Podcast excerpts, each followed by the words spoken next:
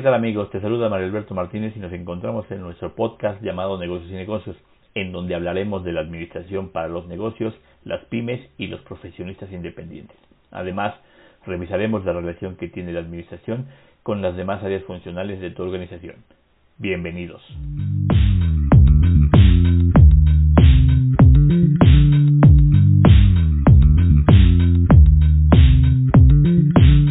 Amigos, ¿cómo están? Pues el día de hoy quiero hablar sobre un tema muy importante para los negocios. En específico estamos hablando para las pymes, para las eh, medianas empresas, eh, no tanto para los negocios o los profesionistas independientes, aunque si ustedes ya tienen una estructura más o menos eh, robusta en cuanto al área administrativa, bueno, pues también les va a servir porque vamos a hablar del área de tesorería es un tema no menor, al contrario creo que es un tema importantísimo porque lo que quiero darles es cuál es el proceso para la gestión correcta de los pagos para que sea de manera eficiente y muy segura. ¿no?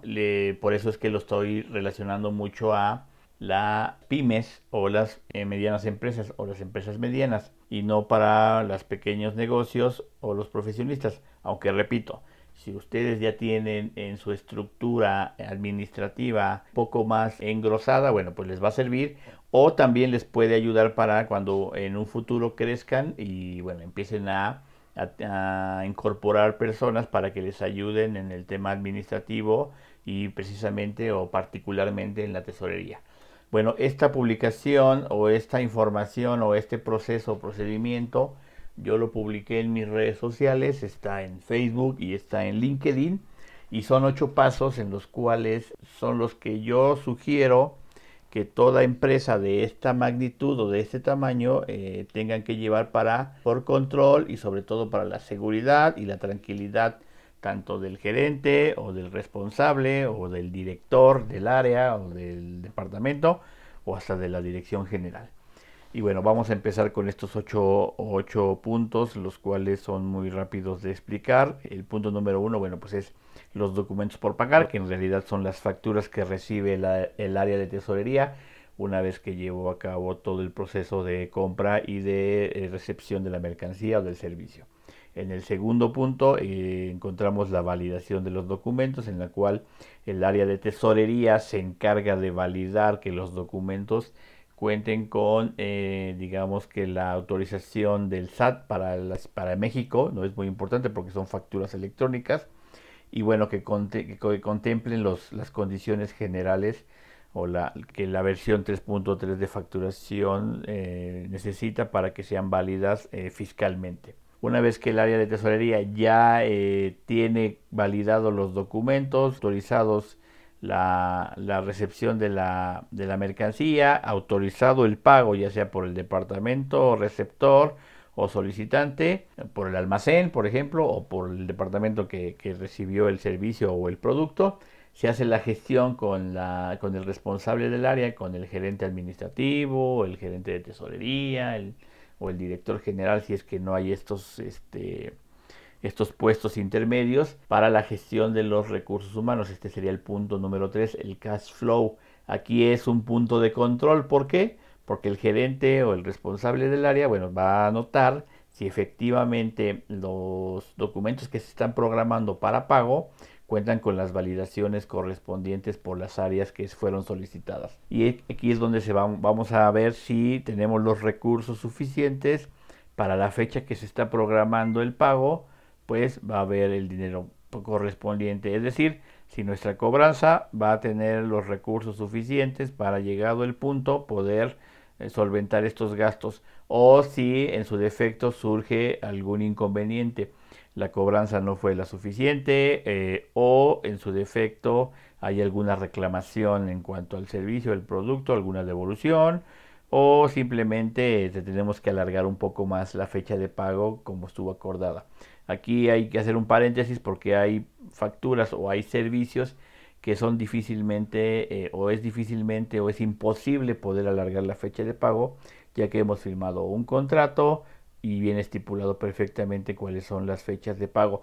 Ejemplo, los servicios, ¿no? los gastos fijos que bueno, la renta o los servicios de telefonía fija, móvil o internet, bueno, pues si los contratamos con un proveedor del nombre que ustedes le quieran poner, bueno, pues es difícil que puedas por ahí prolongar un poco la fecha de pago, puesto que eso ya es más que, más que evidente que tienes que hacerlo, porque si no te cortan el servicio, la luz, por ejemplo, ¿no? Es muy importante eso. Bueno, después de ahí pasamos al punto número 4, en el cual ya se hace eh, en realidad la programación de los pagos o de los recursos, en el cual ya le ponemos fecha a, cuándo va a ser el pago de, la, de estas facturas que nos han pasado para para hacer, eh, digamos que, o para pagar el compromiso que tenemos con estos proveedores. Se hace el punto número 5, ya sería la autorización de pagos. Este es un punto de control, el segundo punto de control en el cual yo sugiero que se ponga porque es cuando el gerente, el responsable del área, le dice al tesorero o a la persona que va a hacer los pagos, efectivamente, estás autorizado para hacer los pagos. Yo lo, yo lo sugiero que se haga o un día antes, ¿no? que el, pase el listado de todos los pagos que ya habían sido programados y que se habían sido autorizados en la gestión de los recursos en el punto número 3. Aquí, aquí nada más es validar que sean los mismos. Es muy probable que, eh, dada la magnitud o la dinámica del negocio, puedan surgir algunos otros pagos, digamos que en el Inter, por, porque es la urgencia o la necesidad del negocio, bueno, pues se agregarán con la autorización correspondiente con la validación correspondiente. Si no es así, bueno, pues entonces en el punto 3 la documentación o el listado que, que, existe en el, en el punto número 3 debe existir en el punto número 5. Y el siguiente punto sería el punto número 6 en el cual ya se hace la aplicación de los pagos. Es decir, el tesorero o el responsable de la tesorería pues eh, echa manos a la obra, se pone a hacer los pagos en los portales bancarios. Eh, regularmente y en estos tiempos ya todo tiene que ser por transferencia, aunque bueno, no dudo que por ahí alguien todavía lo tenga que hacer con cheque, pero bueno, al final eh, se hace la aplicación de los pagos eh, y, se empieza a hacer el, pago a los, a los clientes, a los perdón, a los proveedores ahí ya sabemos cuánto es el saldo que nos va a quedar y, cuál es el inicial, cuál es el, saldo final eh, después de los pagos. En la conciliación, que sería el punto siguiente, que es el, penúltimo, el número 7, bueno, es el tercer punto de control. ¿Por qué? Porque ahí vamos a validar que los que, los que se gestionaron en el punto número 3, en el cash flow o en el, en el flujo de caja o en el flujo de efectivo, son los mismos que están en la autorización de pagos en el punto número 5 y deberían de ser los mismos que están en el punto número 7 en la conciliación.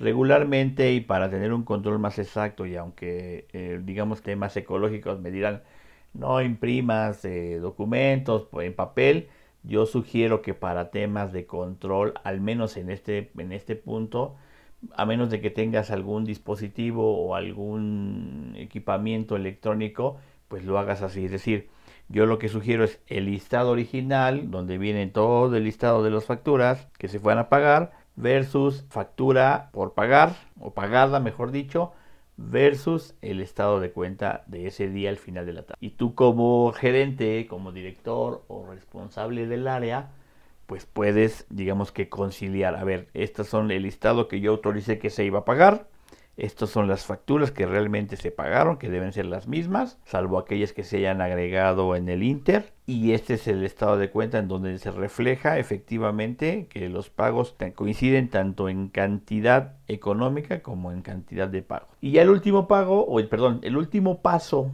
para llegar a cerrar, digamos que el proceso para la gestión sería la contabilización de los pagos, que es lo que le toca al área contable, es decir, ya toda esta documentación se le pasa al área contable para que él, esta persona o estas personas, el contador, contabilice en nuestro sistema, si es que contamos con un sistema, contabilicen la, la, todos los pagos que se hicieron o todos los ingresos o las salidas de dinero para, para el posterior cálculo de impuestos. En fin amigos, esto es en, de manera general el proceso para la gestión de pagos de una manera eficiente y segura en el área de tesorería. Es algo que sugiero que se tome en cuenta para las empresas desde las pymes hacia arriba.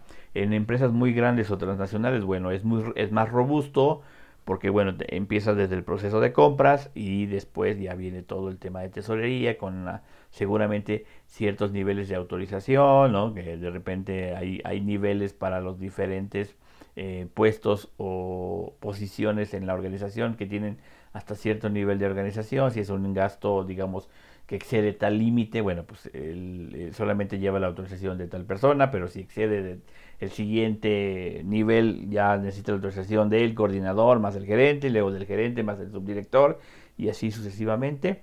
Bueno, eso, ya es un, pues, es un tema, digamos, que es relacionado entre el área de compras y el área de tesorería, que por cierto yo espero que en próximos programas hablemos también sobre el departamento de compras y cómo debe de funcionar en una empresa pequeña, en una pyme, en, para un profesionista independiente o para un negocio. Recuerden que este canal está enfocado en pymes, negocios y profesionistas independientes, pero bueno, de vez en vez hay temas que podemos tocar para empresas un poco más grandes. Así es que bueno amigos, les agradezco mucho haber llegado hasta este punto. Les recuerdo seguir mis redes sociales. Por favor déjenme sus comentarios. Si quieren también ponerme ahí sobre qué temas quieren que hablemos en cuanto a la administración de los negocios o de las empresas. Mi nombre es Alberto Martínez. Nos estamos viendo, leyendo y escuchando. Pasen un excelente día.